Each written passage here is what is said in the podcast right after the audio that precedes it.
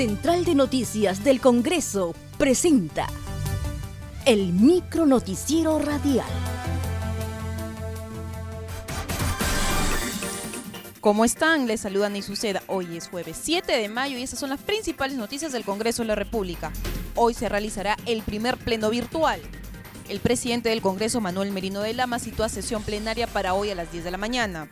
De acuerdo a la agenda pública, en el portal institucional se abordará la carta de renuncia de Mercedes Arauz al cargo de la segunda vicepresidencia de la República, presentada el 1 de octubre del 2019, luego de la disolución del Parlamento Nacional.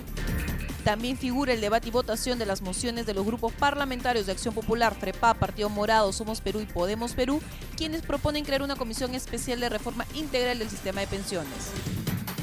Continúa debate de la reforma política en Comisión de Constitución. Percy Medina, jefe de Idea Internacional, y Milagros Campos, miembro del Consejo Consultivo de la Comisión, indicaron la importancia del uso del voto electrónico no presencial para las elecciones internas de los partidos políticos.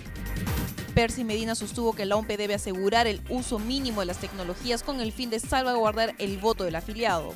Para ello sostuvo se debe considerar tres factores, la actualización del padrón de afiliados, los datos completos de los electores y el secreto del voto.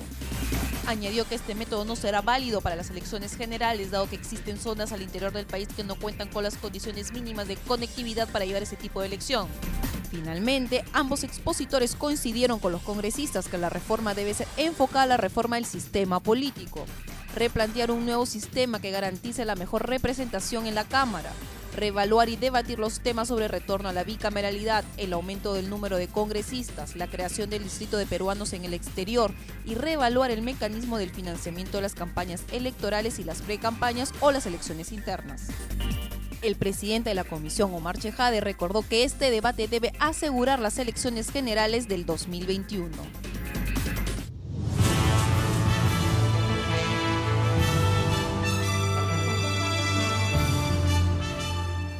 Hasta aquí, el micro noticiero radial de la Central de Noticias del Congreso.